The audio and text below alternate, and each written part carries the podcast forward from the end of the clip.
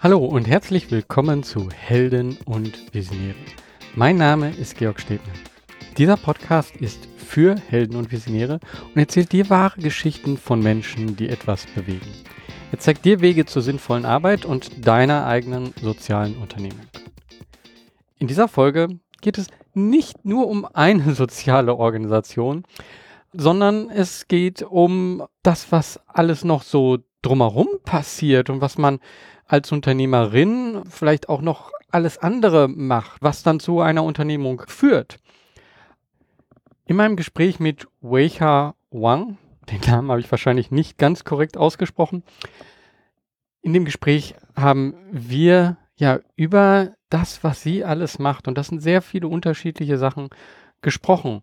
Und ich möchte dir damit hier, ähm, dir als Zuhörer damit mitgeben, dass ähm, ja, es ist nicht ein gerader Weg und ähm, man, man sollte hier rechts und links auch gucken und unterschiedliche Dinge tun, weil die können sich immer wieder zu einer Sache zusammenfügen. Und das ist etwas, was wir, glaube ich, hier in diesem Gespräch ähm, gut machen. In diesem Gespräch bringen wir immer wieder ähnliche Punkte zusammen und man merkt, es passieren hier zwar sehr unterschiedliche Dinge und sie macht sehr unterschiedliche Sachen, aber es fügt sich immer wieder zu einem ähnlichen Grundton, nenne ich es jetzt mal, zusammen.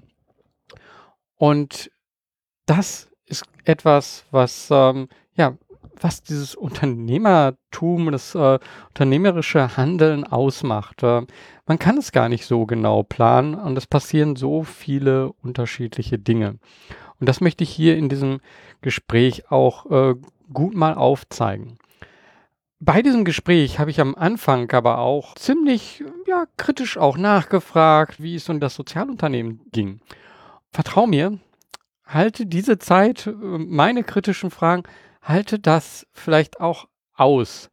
Ähm, denn das, was danach in unserem Gespräch passiert, also das, was danach zusammenkommt und wie sich Dinge zusammenfügen, ich glaube, das ist eine große Inspiration. Und ähm, ja, jetzt möchte ich nicht weiter reden.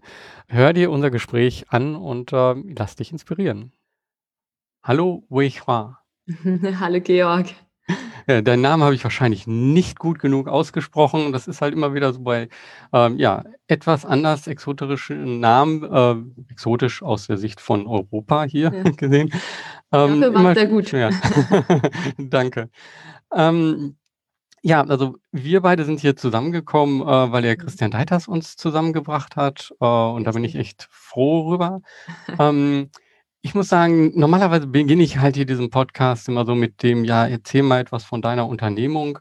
Äh, in unserem Fall jetzt hier ist es so, ähm, ähm, ja, also ich bewundere, ich sag's mal anders, ich bewundere eigentlich ähm, einen äh, anderen Podcaster oder ähm, YouTuber, Tim Billio heißt der, mhm. ähm, der macht in seinem Impact Theory ähm, immer so ähm, super Einleitung zu den Leuten, indem er mhm. die großartigen Erfolge orchestriert. Ähm, und bei dir könnte ich eben auch einiges schon erzählen, ähm, was du gemacht hast. Einige Sachen sind sehr erfolgreich, einige Sachen, ähm, ja, hast du auch noch nicht so einen Erfolg gehabt, wie du dir das dann gewünscht hast. Mhm. Ähm, aber ich finde eben ähm, diese, diese unterschiedlichen Dinge, die du gemacht hast, Mhm. Das finde ich, äh, unheimlich interessant und ich möchte jetzt hiermit sozusagen so ein kleines bisschen so ein ähm, Cliffhanger, äh, geben, ähm, weil wir werden so Stück für Stück über dieses Gespräch hier zu diesen unterschiedlichen Sachen kommen. Und ich muss jetzt mal sagen, ich bin unheimlich dankbar darüber, dass du darüber sprichst, was du so alles machst, äh, und auch die Erfahrung teilst, dass du, ähm ja, dass einige Sachen vielleicht nicht so geklappt haben, äh, wie du dir das gedacht hast. Ähm weil ich glaube, davon können wir alle lernen, also die Zuhörer und ich. Ähm, und ähm, ja, ich finde interessant äh, oder wichtig, einfach mal Dinge anzufangen und immer wieder was Neues ähm, zu machen. Und da bin ich eben wirklich gespannt, äh, ja, wie wir sozusagen hier durchkommen. Aber vielleicht an der Stelle stell du dich noch mal vor, erzähl du noch mal so ein bisschen über dir, äh, über dich. Mhm. Ja, ja. Ja, vielen Dank, Georg. Also erstmal vielen Dank für die Einladung. Ich freue mich auch riesig, hier beim Podcast mitmachen zu können. Und du hast äh, richtigerweise gesagt, dass ich äh, in vielen verschiedenen Bereichen aktiv bin oder war. Ähm, das wirkt auf den ersten Blick tatsächlich erstmal ein bisschen ähm, ja, überwältigen im Sinne von, wow, das ist einfach sehr, sehr viel verschiedene Sachen, die da zusammenkommen. Aber da werden wir später sicherlich auch noch in die Tiefe sprechen. Gleichzeitig äh, fügen sie sich doch zu einem Ganzen zusammen, was mein Herzensthema ist. Ähm, da will ich aber auch jetzt vorab nicht so weit wegnehmen. Und ähm, kurz zu meiner Person. Also mein Name ist Wehua Wang. Äh, ich bin 26 Jahre alt und habe tatsächlich einen Migrationshintergrund erster Generation. Also ich bin mit acht Jahren durch ein äh, Medizinstipendium von meinem Papa nach Deutschland gekommen. Damals ohne ein Deutsch sprechen zu können. Und entsprechend bin ich dann ja im Kindesalter den ganzen Integrationsprozess durchlaufen. Und das war tatsächlich nicht so einfach, wie man sich das ähm, ja vielleicht vorstellen kann, wenn man in ein neues Land kommt als Kind und äh, entsprechend auch sehr, sehr viele Reflexionen, Erfahrungen gemacht bei diesem Thema und habe dann ähm, ja 2012 in Schwetzing mein Abitur gemacht, ähm, bin danach dann an die Universität Mannheim gegangen, habe Bachelor und Master BWL studiert und äh, in diesem äh, klassischen Weg dann auch in der Unternehmensberatung gelandet für zwei Jahre. Das ist so mein, mein Hauptverlauf und habe aber nebenher natürlich einige andere Sachen gemacht in der Politik, äh, Moderation und jetzt mein ganz neues Projekt eben im Bereich Social Entrepreneurship. Ähm, und äh, genau, das ist so ein kleiner Rundumblick mal für den Start. Ähm, da werden wir ja sicherlich noch mehr in die Tiefe gehen mit der Zeit. Ja, ja genau. Ähm, genau, vielleicht fangen wir da auch äh, ganz konkret, wie meist hier in diesem Podcast an, so Social Entrepreneurship hast du ja schon mhm. gesagt. So, äh, was ist das? Was ist My Buddy? Was hast du da gemacht? Hm. Ja, da ist auch die Frage, wie viel, wie viel Zeit haben wir? da könnte ich, könnte ich relativ äh, äh, lange erklären. Ich versuche erstmal kurz ähm, genau zusammenzufassen. Also My Buddy ist äh, aktuell ein klassisches Integrationsprogramm äh, mit dem Fokus, Locals und Zugewanderte zusammenzubringen. Das habe ich 2018 schon gestartet, damals als Jugenddelegierte von Deutschland für den Europarat, damals mit der Schirmherrschaft vom Landrat Stefan Dallinger hier im Rhein-Neckar-Kreis, meinem Fokus regional äh, und das auch eine Runde relativ erfolgreich eigentlich durchgeführt. Danach bin ich dann in den Job eingestiegen und da war einfach keine Zeit mehr da, so dass das Ganze pausiert hat. Jetzt habe ich das vor kurzem wieder aufgenommen, aber mit dem Wunsch oder mit dem Ziel, das Ganze jetzt als deutschlandweite Plattform aufzubauen ähm, und habe dadurch äh, dafür auch schon ein sechsköpfiges ehrenamtliches Team, die mich dabei unterstützen, wirklich alle Landräte in Deutschland äh, als Schirmherren anzufragen, um das wirklich an die Menschen zu bringen. Und ähm, ja, aber was, was genau macht uns vielleicht irgendwie aus oder unterschiedlich? Ich meine, Buddy-Programm ist jetzt per se erstmal keine neue Erfindung, ähm, dass man Menschen irgendwie zusammenbringt, ne, die sich dann als zwei Gruppen anmelden und die man dann vernetzt. Das ist, gibt's überall, nennt es auch Mentorenprogramm, wie auch immer, wobei bei uns das auch sehr, sehr wichtig ist, dass es auf Augenhöhe stattfindet, also eher dieser freundschaftliche Aspekt im Vordergrund. Aber zwei relativ entscheidende Unterschiede sind zum einen, dass wir für das Matching der äh, zwei Gruppen äh, das nicht manuell machen, sondern automatisiert, basierend auf Alter, Wohnort, Geschlecht, Interessen und so weiter. Dadurch ähm, kann man das Projekt eben sehr leicht skalieren, eben das, um das deutschlandweit zu machen und ist dann auch kostengünstig, sobald das mal etabliert ist. Und ähm, das ist einfach ein sehr großer Vorteil, um Integration erfolgreich zu machen, dass man viele Menschen erreicht und nicht nur zehn Personen vor Ort ähm, sehr, sehr viel tun, was auch sehr ehrenswert ist, aber sie können keine tausende Menschen ähm, integrieren. Und ähm, ja, das ist, glaube ich, so ein bisschen, ein bisschen der, der zentrale Unterschied. Ich weiß, jetzt habe ich gerade irgendwie zwei Punkte gesagt. Ähm, die Frage ist mal, wie man das, wie man das Ganze irgendwie, irgendwie aufzieht. Ähm, anderer Punkt ist, dass das Programm sehr niederschwellig ist. Also wir sind am Ende des Tages nur eine Plattform, so ein bisschen wie eigentlich Tinder. Also wir machen eigentlich nichts, außer wirklich den Kontakt herzustellen. Danach äh, stellen wir jetzt keine großen Programme und Events bereit, denn ich bin der Überzeugung, wir haben alle diese Angebote in der Gesellschaft. Also egal ob im Bereich Sport, äh, Kultur, ähm, Musik, Tanz, Kunst. Wenn nicht Corona wäre, haben wir ja alles wirklich in, in Genüge. Ähm, nur ist das Problem, dass man, wenn man neu zugewandert ist, und ich selbst habe diese Erfahrung ja auch selbst gemacht, ist die Hürde unglaublich groß. Ähm, weil ich hatte auch die berechtigte Frage erhalten, zum Beispiel, warum geht denn, warum geht denn ein Flüchtling ähm, nicht alleine zum lokalen Verein? Weil ich vorher nämlich als Beispiel gebracht habe, im Idealfall stelle ich mich, mir vor, ein Flüchtling, der gerne Fußball spielt, wird mit einem Local, der gerne Fußball spielt, zusammengematcht und äh, der Local bringt ihn dann zum lokalen Fußballverein mit. Ja, in der Theorie könnte der Flüchtling das auch alleine machen, aber nur in der Theorie, weil diese Hürde, wenn man niemanden kennt ähm, und vielleicht auch diese Information, diese schlichte Information gar nicht hat, wo man da hingeht und, und sich auch nicht vorstellen kann, was auf einen zukommt, kann so groß sein oder ist in allermeisten Fällen auch so groß, dass man diesen Schritt einfach nicht geht. Und ähm, ja, und mit My Buddy möchten wir da einfach gerne wirklich Austausch stärken und schaffen und viele, viele Menschen erreichen, das Thema Integration als deutschlandweite Plattform auch mehr Sichtbarkeit geben und viele Menschen erreichen. Perspektivisch äh, soll das aber Ganze noch angereichert werden. Zum Beispiel auch durch ein Ausbildungsmatching, was natürlich im zweiten Schritt nach dem freundschaftlichen Kontakt ein unglaublich wichtiges Thema ist, in den Job zu kommen. Und äh, aber auch Sachen wie irgendwie Generationendialog oder irgendwie Förderung von Menschen aus sozial benachteiligten Verhältnissen, auch Frauenförderung, ähm, sind alles auch weitere ähm, Themen, die wir mit der Zeit gerne aufbauen würden. Genau. Mhm. Du hast, äh, ihr habt das ja lokal schon mal an einer Stelle sozusagen ähm, laufen gehabt und da war die, der Anschwör, ja, äh, da hat das sehr gut geklappt einfach und ihr wollt das jetzt äh, ja nochmal im Endeffekt ähnlich neu starten.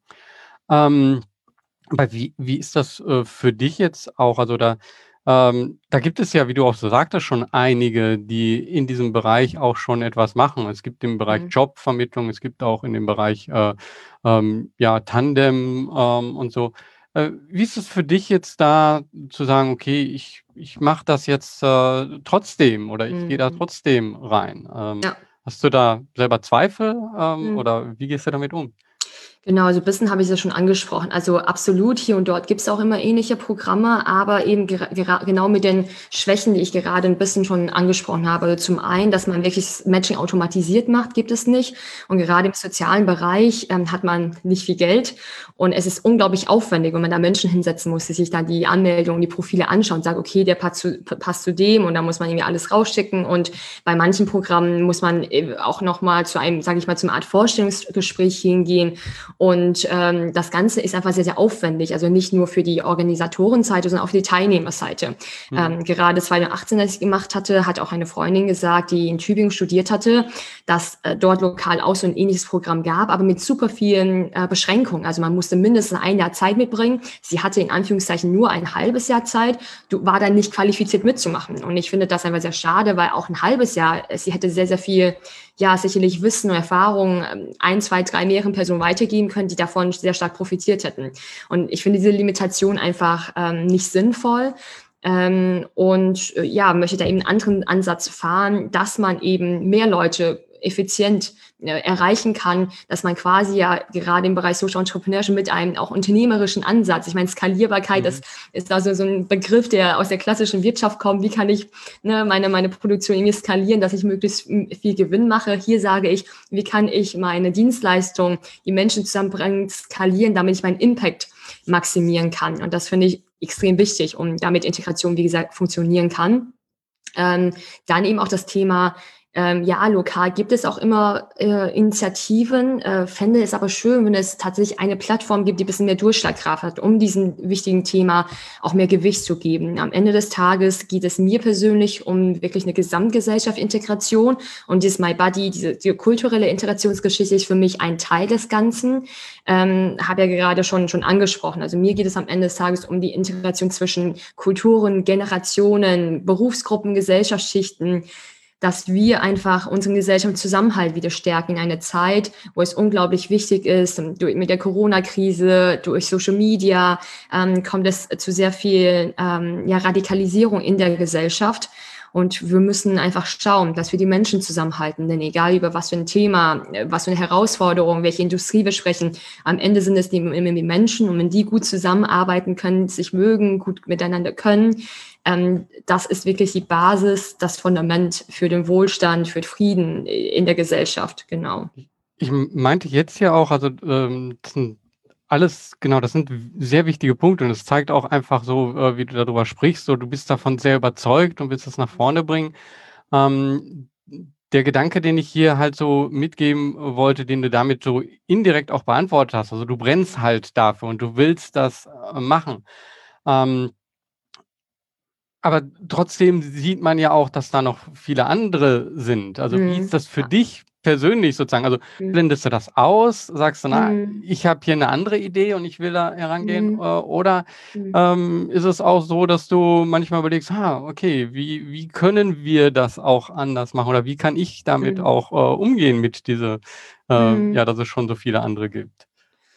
Ja, also das ist für mich jetzt, sag ich mal, ich finde es super für jede Person, die sich irgendwie engagiert und äh, man erreicht immer Menschen ähm, und jede Person, der man was Gutes tun kann, ähm, ist klasse. Deswegen ist das jetzt irgendwie für mich tatsächlich gar kein, gar kein Thema oder irgendwie irgendwas, was mich tatsächlich, also eigentlich irgendwas, was mich jetzt nicht wirklich viel beschäftigt, weil ich nämlich auch der Meinung bin, dass ähm, unser Programm einfach ein bisschen anders aufgesetzt ist, sodass es gar kein Angebot gibt, was man direkt damit vergleichen kann, sondern ja, sind ähnlich. Es gibt natürlich auch viele andere Initiativen und Projekte, die auch Menschen versuchen zusammenzubringen. Finde ich alles super und die werden auch ihre Menschen erreichen. Ich äh, fände es nur schön, wie gesagt, wenn man da einfach bisschen, deswegen tut man sich ja auch zusammen. Also egal, also ich gestern war zum Beispiel ähm, in Gründungsveranstaltung von ähm, Send-Netzwerk hier in Baden-Württemberg, die Regionalgruppe, also Social Entrepreneurship Network Deutschland. Ähm, die gibt es ja auf Bundesebene jetzt schon seit zwei, drei Jahren und äh, jetzt wurde ihm gestern die, der, der Grundstein gelegt für Baden-Württemberg. Und ähm, warum tun sich, äh, tut man sich zusammen? Warum hat man so ein bundesweites Netzwerk? Ähm, ja, einfach um mehr Sichtbarkeit auf die Themen zu bekommen. Und genauso glaube ich, wenn man natürlich irgendwie so 50 oder 30 kleine ähm, Buddy-Programme hat, dann ähm, erreicht man, also man hat einfach nicht diese, diese Durchschlagkraft und dieses Thema hat einfach nicht die Bedeutung, die es meines Erachtens verdient hätte. Zum ähm, anderen ist auch oft so, dass gerade jüngere Menschen oder die viel im digitalen Bereich unterwegs sind, da auch nicht erreicht werden. Und wir haben ja bekanntlich sehr, sehr viele junge Zuwanderer und äh, müssen auch auf der ähm, lo lokalen Seite auch viele junge Menschen erreichen. Und äh, ich weiß es zumindest aus meinem Bekanntenkreis, sind da viele, die eigentlich sehr bereit wären, aber eigentlich von diesen lokalen Programmen ähm, nichts oder sehr wenig mitbekommen. Ja. Und ähm, um da ja. einfach nochmal einen anderen Ansatz einfach zu wählen, genau. Ja. Also da, das, äh, ja, das ging Vielleicht, mir ja genauso auch. Äh, ich ich finde ja. ähm, diese, diese Sichtbarkeit und eben auch ähm, ja, mit anderen kooperieren. Also mhm. jetzt hier, ähm, dieser Podcast, der läuft nicht nur auf helden- und visionäre.de, sondern der läuft ja auch auf socialstartups.de. Ja. Ähm, genau, weil wir eben gesehen haben, okay, wir können hier einfach zusammen, wir können dadurch viel mehr Leute erreichen, wir können hier ähm, die Aufgaben auch teilen und ja, ähm, ähm, können dadurch viel mehr erreichen. Ja, vielleicht noch zwei, äh, noch, vielleicht noch zwei, drei Sätze genau zu dem Punkt. Also wir sind auch immer super offen und ähm, da irgendwie über Kooperation zu sprechen. Nur äh, sind wir tatsächlich super am Anfang. Also wir haben momentan einfach die Kapazität ein bisschen nicht, weshalb du durchaus sagen könntest, ich blende es Anführungszeichen aus, aber perspektivisch super gerne äh, zusammenarbeiten ist ein super wichtiges Thema. Ähm, noch ein anderer Punkt, was, was unseren Ansatz auch ein bisschen äh, unterscheidet, ist, dass ähm, zum Beispiel ähm, es auch Ansätze gibt, die als Lokalgruppen funktionieren. Also wie, wie vielleicht in Art, ähm, ja, nie Verein ist es vielleicht auch falsch, also die wirklich dann Hotspots haben, wo Menschen sich dann äh, treffen, die einfach bereit sind oder sehr offen sind für, für Kontakt zu Zugewanderten. Ähm, da sehe ich tatsächlich zwei Schwächen ähm, derart, äh, um da einfach noch mehr Menschen zu erreichen. Zum einen ähm, funktioniert sowas in großen Städten ganz gut, aber nicht im ländlichen Raum, ähm, weil sich da ne, einfach wenige Menschen sind und du kriegst dann diese, diese kritische Masse nicht zusammen. Ähm, dann zum Zweiten, was ich da auch ein bisschen die Sorge sehe, ist, dass man so ein bisschen separates Angebot schafft. Und das möchte ich vermeiden. Also ich möchte nicht irgendwie eine separate Gruppe, ich möchte nicht einen, nicht unbedingt einen Filmabend machen nur für Zugewanderte und Leute, die besonders offen dafür sind, weil ich eigentlich der Meinung bin, alle müssen eigentlich dafür offen sein. Und es gibt ja auch, auch in Anführungszeichen ganz normale Filmabende, so und die sollen einfach dorthin mitgenommen werden, wo alle sind. Und man, ich möchte nicht für die ein separates Angebot schaffen, was für mich schon wieder ein bisschen eine Art Ausgrenzung ja, ja. ist. Und ähm, genau. Ja, du willst auf andere Weise auch diejenigen ansprechen, die gar nicht direkt suchen danach, die jetzt sagen, ah, ich will mich jetzt engagieren, sondern die das auf andere Wege einfach mitbekommen. Ach ja, das ist auch eine Möglichkeit. Ähm.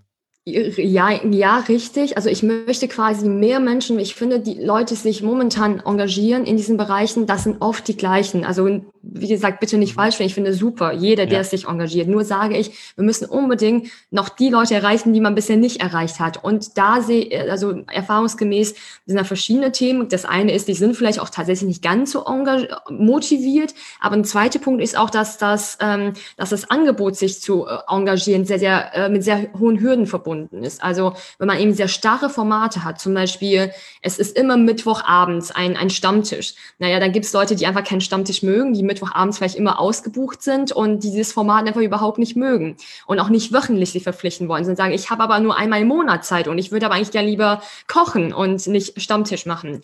Ähm, oder es gibt auch Angebote, die sagen, na ja, dann machen wir aber halt Kochen, haben da wiederum sehr starken Fokus auf das Thema Kochen. Das Thema ist sie wiederum, ja, aber es gibt auch Leute, die gerne Fußball spielen wollen. Die würde man wieder auch nicht erreichen. Deswegen bin ich am Ende des Tages, mein Verständnis, ich bin wirklich, wirklich nur diese Plattform. Ich stelle diesen Kontakt her.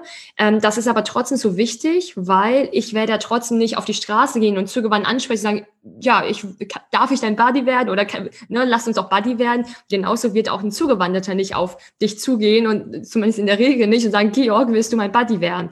Und das heißt, das muss irgendwie auch formell ähm, ja irgendwie organisiert werden in, von der zentralen Stelle. Aber danach, ich vermittle den Kontakt und deswegen matche ich auch, was ganz, ganz wichtig ist, nach Interessen. Also sie sollen dann angeben, ob sie gerne Musik machen, Sport, ne, ob sie gerne über Politik sprechen und matche ja schon nach Interessen, nach Alter und Wohnort, damit das möglichst gut zusammenpasst.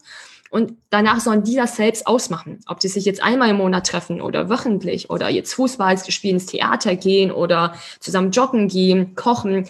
Das ist, das können die und das sollen sie auch einfach selbst entscheiden. Mhm. Also, dass ich dich hier jetzt auch so ein bisschen kritisch befrage, ähm, das liegt auch irgendwo daran, weil ich ja ähm, auch in dem Bereich Engagement selber unterwegs bin mit meiner Mhm. Unternehmung Help Tiers. Ähm, Ja. und dass wir da auch so äh, den Fokus haben, äh, Plattformen.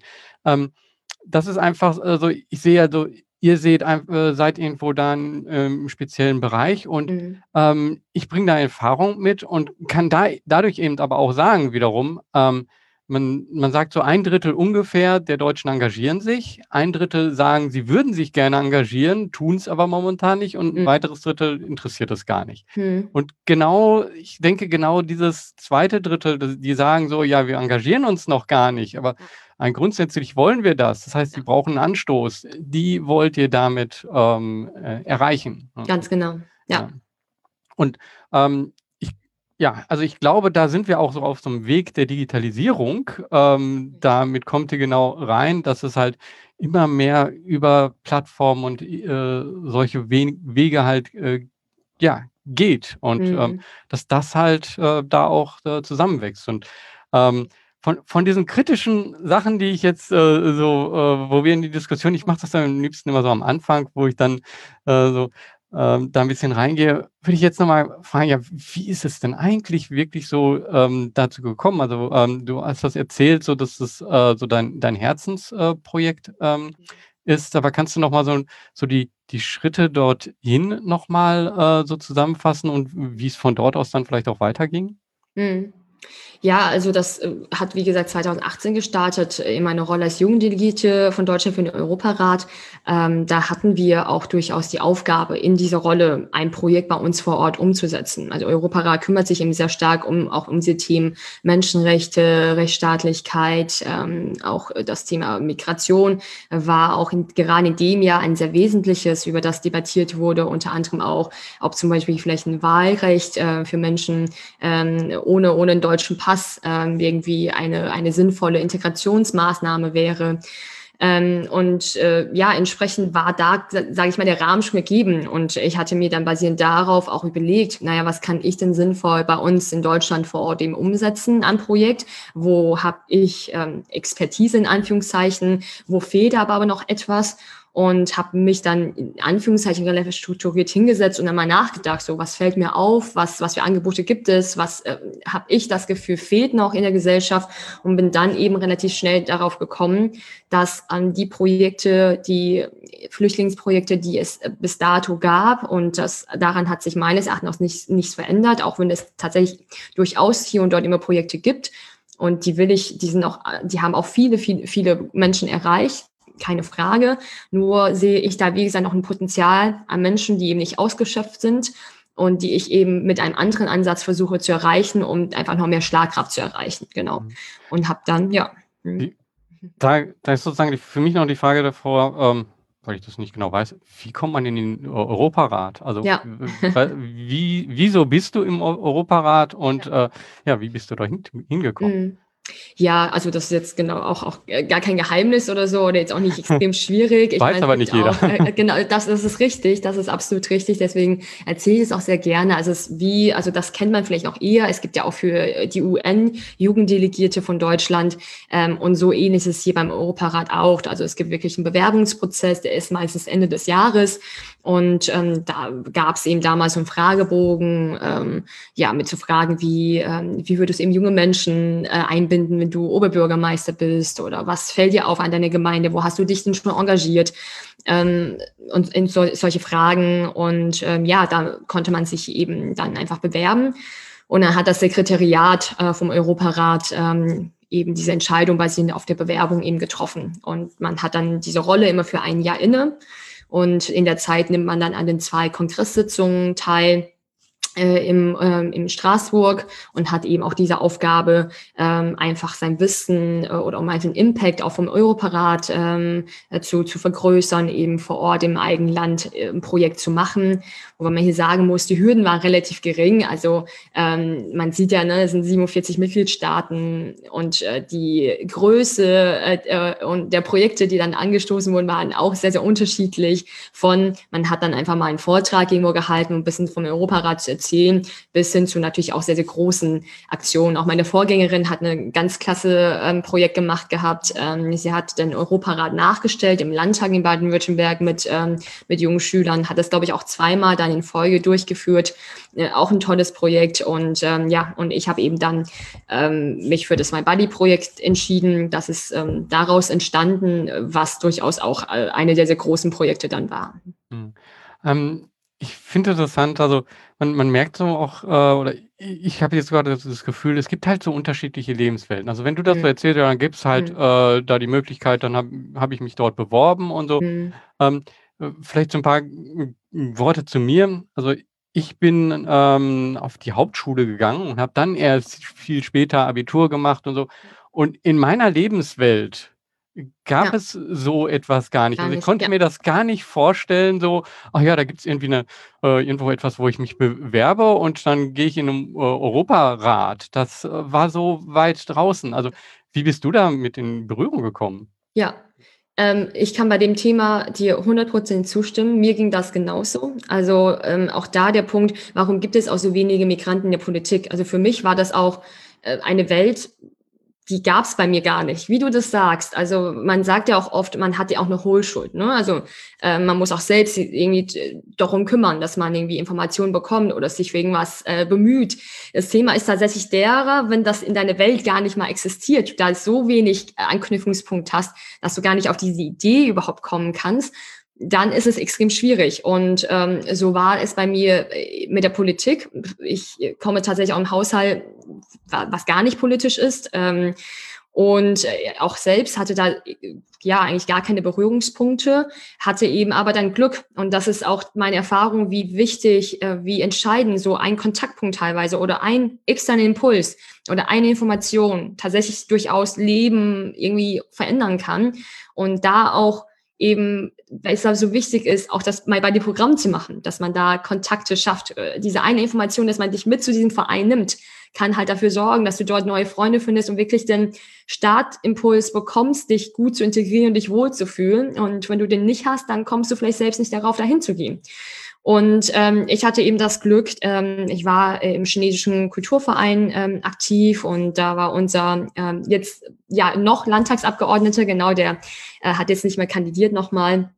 Äh, Manfred Kernt, ähm, der ist ja kulturpolitischer Sprecher, äh, war bei uns auch im Kulturverein aktiv und äh, er hatte mich dann angesprochen 2014 ähm, im Zuge der Kommunalwahl in Schwetzing, ob ich nicht mir vorstellen könnte, für die Grünen zu kandidieren auf der grünen Liste. Und das war für mich wirklich ein so wow, ich so wirklich erstmal so, hä, ich? so, das war für mich so ein, so ein äh, Moment, wo ich dachte, haha, ich kann tatsächlich, ja, stimmt. Ich bin tatsächlich vorher nie auch ein bisschen auf diesen Gedanken gekommen, mir jemals Gedanken zu machen, dass ich kandidieren könnte, dass das eventuell ein Thema sein könnte für mich. Und diese, einfach diese Frage hat dann in mir relativ viele Gedanken dann ausgelöst. Dann habe ich darüber nachgedacht und habe dann gedacht, ja, das ist eigentlich ähm, eine gute Sache, sich irgendwie zu engagieren und mich auch mal ein bisschen mehr mit Politik auseinanderzusetzen, wenn man schon in einem Staat ist, wo man das auch tun kann, ähm, in einem demokratischen Staat, wo es dann wiederum auch sehr wichtig ist, dass sich die Leute natürlich einbringen, weil nur so funktioniert das Ganze. Und ähm, fand, fand diesen Impuls extrem, ähm, extrem gut und hilfreich und habe dann gesagt, ja, ich, äh, ich bin dabei. Ich möchte mir das gerne mal anschauen, ich möchte mich einbringen und äh, auch dazu lernen. Und so kam das ähm, dann vom einen zum anderen. Ähm, und deswegen, es ist auch gar nicht so der Fall. Also hätte man mich vor ähm, wie, ja, vor, vor sechs, sieben Jahren gefragt, was ich werden möchte, hätte ich wahrscheinlich noch gesagt, ja, sowas wie Gymnasiallehrerin fände ich auch, fände ich schön. Ähm, so ganz, ganz normal, möglichst früh heiraten und Kinder bekommen und ähm, hatte, hätte all diese Sachen, die ich aber jetzt in den letzten Jahren gemacht habe, vermutlich selbst nie als Ziele gesetzt, weil das einfach so entfernt war. Das heißt, das hat sich dann einfach schrittweise tatsächlich entwickelt. Ja. Mhm. Ähm, ja, also das finde ich so äh, erstaunlich oder ähm, da, da merke ich auch immer wieder, es ist halt wirklich so, man, man muss so diesen ersten Schritt gehen. Also klar, man braucht einen Impuls und dann muss man aber auch sagen, okay, ich weiß nicht genau, was das ist. Ich, ich mache das jetzt einfach, dass du dich darauf eingelassen hast. Ne? Richtig, ja. Ähm, und äh, ähm, hat es da, äh, gab es dann da auch Ängste und so, ja, kann ich das überhaupt? Äh, mhm. wie war das? Oder bist du eher jemand, der so sagt, ach nö, wenn jemand anders das sagt, dann, dann gehe ich jetzt einfach mal äh, los? Ja. Ja, das ist interessant. Ähm, ich habe da erst seit kurzem vielleicht ein bisschen angefangen, drüber nachzudenken. Äh, vor allem vielleicht auch im Vergleich zu anderen ist wahrscheinlich die Antwort schon eher, dass ich da wenig Angst habe. Ähm, ich weiß, kann dir aber gar nicht genau sagen, wieso. Also es ist auch nicht so, dass ich da jetzt super viel nachgedacht habe und sage, ja, ich habe keine Angst, sondern ich hatte einfach dadurch, dass ich keine Angst hatte, habe ich auch nicht drüber nachgedacht, genau, nicht so viel.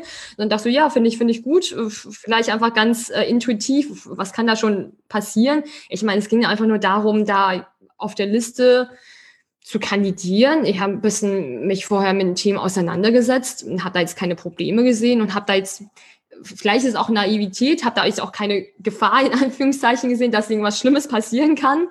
Ähm, ist ja vielleicht auch die Stärke oder gerade vielleicht auch, warum Kinder dann auch mutiger sind. Äh, vielleicht weiß ich auch weniger, ähm, äh, ja, von wenigen möglichen Gefahren überhaupt wissen. Und äh, so ähnlich war das vielleicht auch beim, bei meinen Moderationen. Also meine zweite Moderation war tatsächlich in der alten Oper vor 2000 Leuten und habe äh, vier Stunden vorher überhaupt erfahren, worum es ging, hatte aber tatsächlich gar keine Angst. Und ähm, aber das ist vielleicht auch eine andere Geschichte, aber trotzdem sehr ähnlich. Was hast du da gemacht?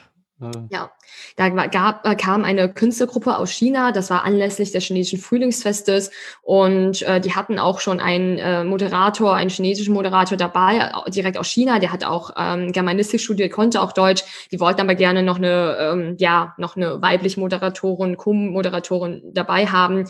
Ähm, das stoß äh, am Anfang bis auf Widerstand, weil er sagte, ha, ich kann doch super Deutsch, ich kann das irgendwie alleine stemmen. Und dann gab es auch so Vorgespräche und dadurch war das Ganze relativ spontan erst zustande gekommen und habe dann tatsächlich erst irgendwie vier, fünf Stunden äh, vorher dann überhaupt das Programm bekommen und dann direkt im Backstage äh, auf die Show, die quasi ein paar Stunden war, vorbereitet und äh, immer nach einer Ansage dann die nächste quasi vorbereitet. Ähm, aber das war für mich damals tatsächlich überhaupt kein Thema, vermutlich weil für dieses Thema Moderation für mich so neu war. Ich kannte auch niemanden, der da irgendwie unten saß im Publikum, hatte irgendwie keinen Druck. Ähm, und auch wenn das, sage ich mal, einfach schief geht, naja, mich kannte ja niemand, das heißt, was, was soll schon passieren?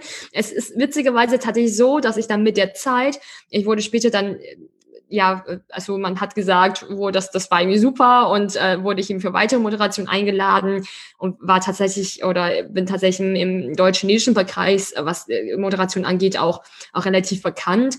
Da kam dann tatsächlich eher mit der Zeit der Druck, dass man auch einen Anspruch hatte, oh, jetzt kennen mich die Leute und die haben ja einen Anspruch, dass du wirklich ablieferst und was, ne, und auch vielleicht jedes Mal was anderes, Neues ablieferst und immer besser wirst. Und da habe ich dann den Druck erst angefangen zu spüren. Aber am Anfang ähm, ja, war das für mich irgendwie überhaupt kein Thema. Und so war das auch in der Politik, also so, tatsächlich vielleicht so ein bisschen ähnlich eigentlich der. Also je länger man eigentlich drin ist, desto größer ist eher der Druck, je, je Anführungszeichen auch bekannter man ist, ähm, haben die Leute ja auch bestimmte Erwartungen an dich. Und so war ich ein Neuling und war ja nur auf der Liste, also was, was, was kann da schiefgehen? Und ähm, entsprechend war das, äh, und das war am Anfang zumindest auch richtig so. Allerdings ähm, ja, gab es dann doch innerhalb der Fraktionsarbeit äh, durchaus viele auch Herausforderungen, ähm, auf, äh, die, auf die ich vorher nicht vorbereitet war, tatsächlich, die mich dann auch überrascht haben. Ja. ja. Also ich glaube, das, was ich hier einfach mitnehme und was wirklich, wirklich wichtig vielleicht ist, einfach die, die eigene Naivität, mhm. Also das mhm. Nichtwissen vielleicht nicht als Problem zu sehen, sondern einfach so deswegen das zu machen und ähm, sich deswegen etwas zu trauen, was kann schon schief. Ich, ich habe es ja eh noch nicht gemacht. Ne? Ja. Ähm, und das, ja, das führt dann dazu, dass man die nächsten Schritte macht und dann auf einmal darauf äh, viel mehr aufbaut. Und. Total. Ich glaube auch, ähm, ich glaube auch, was vielleicht hilft, was, was ich mir manchmal, sage ich, ausmale, ist, sich einfach das Worst-Case-Szenario auszumalen. Also was ist denn das aller, aller Schlimmste, was, was passieren kann? Also, keine Ahnung, wie viel Geld kannst du verlieren? Was, äh, wenn alles, alles schief geht, so wo würdest du dann stehen? Und ähm, wenn man sich das wirklich mal ausmalt, ist es in den meisten Fällen gar nicht so extrem schlimm, weil wir immer noch im Sozialstaat sind. Ich glaube, so Worst Case ist, dass man dann auf Hartz IV irgendwie lebt und das ist natürlich jetzt nichts, was man sich jetzt per se wünscht, aber ist das jetzt wirklich so, so schlimm? Also kannst du das vielleicht nicht, kannst du das akzeptieren und kannst du aus dieser Position, aus dieser Worst Case Position heraus nicht wieder deinen deinen Anfang finden und dir wieder irgendwas aufbauen? Ähm, ich finde, wenn man das sich immer wieder mal auch bewusst macht, naja, man kann ja in Deutschland, äh, ne, in den meisten Fällen ja auch nichts nichts wirklich Schlimmes passieren, hilft das, finde ich, auch ein bisschen, genau. Ja. Ja. Also kann ich vollkommen unterstützen. Ähm, ich habe mehrere Male schon ähm, einen Tag das Handtuch bei Helptiers hingeschmissen und habe gesagt, es mhm. geht so nicht weiter, das äh, geht nicht. Und dann habe ich äh, überlegt, okay, was, also ich kann jetzt hier aufhören und dann war es das. Ja. Oder was ist Worst Case, was passieren kann, wenn ich jetzt einfach Richtig. trotzdem weitermache und äh, ähm, jetzt da ähm, ja, nochmal das versuche. Ne? Ja. Und ja. Absolut. Klasse, gut, dass du es gemacht hast. Sonst würden wir ja auch nicht hier sitzen. äh, ja, also ja, sind zwar unterschiedliche Sachen, äh, okay, aber trotzdem. Aber trotzdem, nein, ähm, das ist auch hierbei, das ist auch bei dem Podcast, äh, das stimmt Überlegt auch. man ja äh, auch manchmal, ja. Ähm, genau, also den, den hatte ich ja auch schon sozusagen gestoppt und mhm. äh, ja, dadurch mit der Kooperation mit, äh, mit Social Startups hat er dann mhm. wieder gestartet. Ne? Und, Super. Ja. Ähm, so, dann bist du in die Politik äh, gegangen und ähm, ja, bist dann da auch einen Schritt weiter gegangen. Also ähm, hast dann da auch äh, ja, kandidiert. Was, wie, mhm. wie bist du dann dazu gekommen? Was, was hatte ich da? Also man, man merkt so langsam, wir, wir bauen das so langsam Stück für Stück äh, auf. Also ja. Ja, tatsächlich, ja. Ähm, und äh, auch da genau ist immer die Frage, da könnte man natürlich unendlich auch in die, in die Tiefe gehen. Also ich habe Politik ähm, immer eigentlich nebenher gemacht. Also es war ja alles daneben im Studium. Ich war dann 2014, vielleicht um das, äh, glaube ich, für die Zuhörerinnen und Zuhörer noch zu ergänzen, habe ich dann nicht auf der Liste dann am Ende kandidiert, sondern bin tatsächlich unerwarteterweise, also sowohl für mich als auch eigentlich für die Grünen, ähm, eigentlich für alle Beteiligten unerwartet dann ähm, reingewählt worden. Ich habe einen Listenplatz sogar aufgeholt die Grünen haben ihre Plätze verdoppelt und war dann als jüngste Stadträtin tatsächlich dann gewählt worden. Und ähm, das, da, damit hat einfach eigentlich niemand gerechnet. Da muss äh, auch, glaube ich, bei vielen, was auch, ne, wenn man über, über, über Erfolg in Anführungszeichen spricht, ich glaube, ich bin da fest überzeugt, natürlich muss, sage ich mal, irgendwo Leistung stimmen, ähm, aber Leistung alleine führt nicht immer zum Erfolg. Da muss dann irgendwie Zeit, Zeitpunkt, Rahmen, alles muss da irgendwie, irgendwie zusammenkommen. Und ähm, so bin ich da dann, dann, dann reingerutscht, in Anführungszeichen, ähm, aber sehr viel gelernt, hat mir Spaß gemacht und habe das dann einfach immer ne, weitergeführt. Äh, vom einen zum anderen war dann auch Kreisvorsitzende gewesen, habe auch ähm, die Grüne Jugend dann gegründet bei uns Kreis, weil wir hatten mich keine, weil Politik, ne, da ist auch das klassische, da egal ob jetzt bei jungen Menschen auch das Thema Diversity, Frauenförderung, natürlich ist es immer schön, wenn man einfach eine gemischte Gruppe hat. Das ist immer eine, die schönste Atmosphäre, die Diskussionen sind anders, es macht auch mehr Spaß, die Ergebnisse sind besser. Und wenn weniger Frauen oder wenige junge Menschen da sind, dann zieht es auch immer weniger solche Leute an. Und äh, deshalb eben zu sagen, okay, wir brauchen eine grüne Jugend. Äh, die habe ich dann äh, zusammen mit einem äh, anderen Gemeinderat äh, aus Neulusheim, Alexander, dann zusammen gegründet. Und ähm, genau, also da relativ viel gemacht. Dann gab es auch da quasi mit dem Job-Einstieg, also Unternehmensberatung ist, ähm, ist eine Branche, die doch sehr zeiteinvernehmend ist, ähm, gab es tatsächlich so, so einen Cut. Das war für mich eine Entscheidung, ähm, weiter eher einen Fokus auf Politik oder jetzt erstmal erstmal den Job. Äh, ich wurde auch gefragt, ob ich nicht Spitzenkandidaten machen möchte für 2019 die Kommunalwahl ähm, in Schwetzingen. Ähm, das Thema ist, es wäre einfach mit, mit meinem Job, ähm, wo wir auch unter der Woche Montag bis Donnerstag immer beim Kunden vor Ort sind. Ich bin da auch sehr, sehr viel gereist. Teilweise war ich auch monatelang in China unterwegs. Ähm, wäre es einfach nicht, nicht vereinbar gewesen. Ich hätte nicht abends bei irgendeinem Vereinsevent, ähm, irgendeiner äh, Stadteröffnung teilnehmen können. Und ähm, habe dann aber gesagt, ich, warum ich mich dann für eben für, für die Unternehmensberatung entschieden habe, aus, aus verschiedenen Gründen. Zum einen, ähm, ich glaube, ein ganz wesentlicher ist, dass ich auch sage, naja, um wirklich richtig Politik machen zu können, weil Politik am Ende setzt einfach den Rahmen unseres Zusammenlebens äh, und äh, im ganz äh, wesentlichen Teil ja auch äh, den Rahmen für die Wirtschaft. Ähm, es ist auch sehr hilfreich, wenn man selbst einfach ähm, ja gearbeitet hat und viel Erfahrung sammeln kann in der Wirtschaft. Und äh, habe zwar neben dem Studium auch immer schon extrem viele Praktika gemacht, ähm, fand mich aber auch noch zu jung, um zu sagen, ich gehe jetzt all in in Politik, weil du musst erstmal Lebenserfahrung sammeln, damit du irgendwie was, irgendwie Ideen oder Gedanken hast, irgendwas, wofür du dich einsetzen kannst ähm, bin tatsächlich da auch tendenziell ein bisschen gegen das Konzept, direkt von Anfang an all in in Politik zu gehen, weil man da, glaube ich, bei vielen Themen doch kein ganz tiefes Verständnis ähm, aufbringen kann, weil ja seine die Gedankenwerte von einem immer darauf basierend, was man erfahren hat, was man durchlebt hat im Leben. Und äh, genau, habe dann gesagt, äh, ich gehe in die, in die Wirtschaft. Vor allem muss ich natürlich auch irgendwie schauen, äh, dass ich meine Brötchen irgendwie verdiene. Äh, auch das ein ganz realistisches Thema. Genau, das heißt, da der Fokus erstmal ein bisschen mehr auf diese, in Anführungszeichen, klassische Karriere.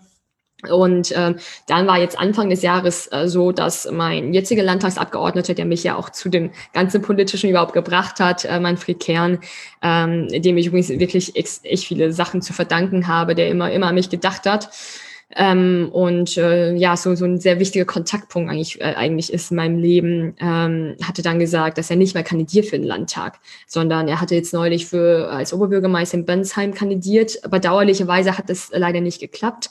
Ähm, nichtsdestotrotz hat er gesagt, den Landtag ist jetzt, ist jetzt Schluss und ähm, hatte mich dann wiederum dazu tatsächlich ermutigt, teilzunehmen.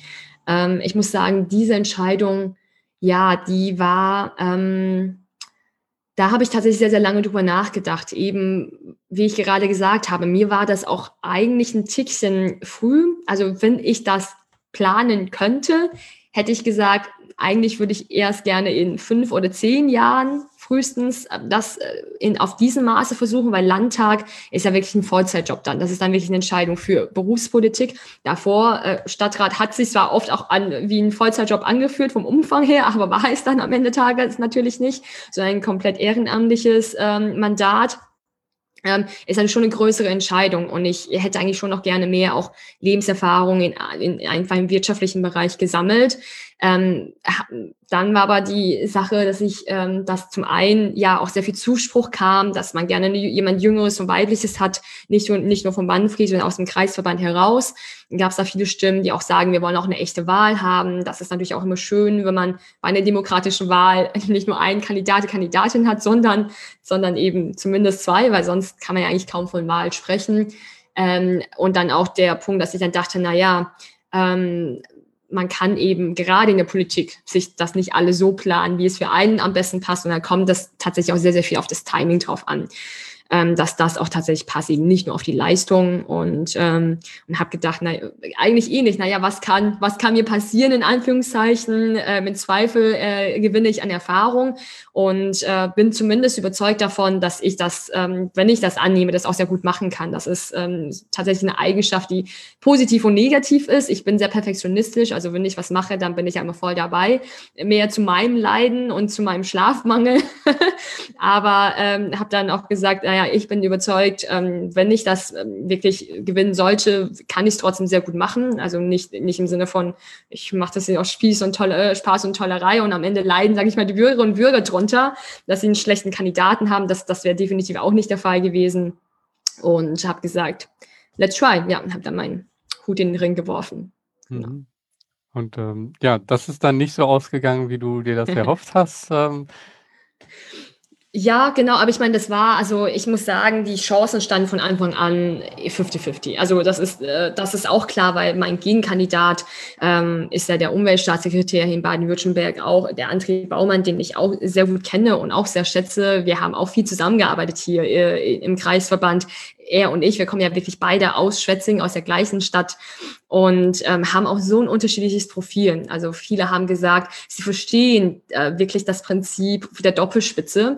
Wir hätten uns komplett ergänzt, also egal vom Geschlecht, vom Alter, von unseren Themen. Also er, er hat natürlich eine Familie, ähm, er ist, glaube ich, jetzt Mitte, Ende 40, ähm, Umweltpolitiker, ich natürlich jung, weiblich, ähm, meine Team waren Wirtschaft und Soziales, deswegen auch Sozialunternehmertum. So schließt sich, glaube ich, auch bisschen die Kette. Ähm, wenn man es mir dann zuhört, macht das alles nicht Sinn. Es ist nicht so, dass sie sagen, oh, da hat es nicht geklappt, jetzt hüpft sie einmal woanders, sondern ähm, das Thema Sozialunternehmertum ist für mich einfach ein anderer Kanal, um die gleichen Themen zu treiben, die für mich auch schon äh, mein Wahlkampfthema waren. Genau. Und ich glaube, genau eben aus der Politik heraus oder eben um, um jetzt eben einfach selbst anzupacken und zu sagen, naja, ich setze eben nicht den Rahmen für solche Themen, sondern ich mache das einfach selbst mit einem eigenen Sozialunternehmen.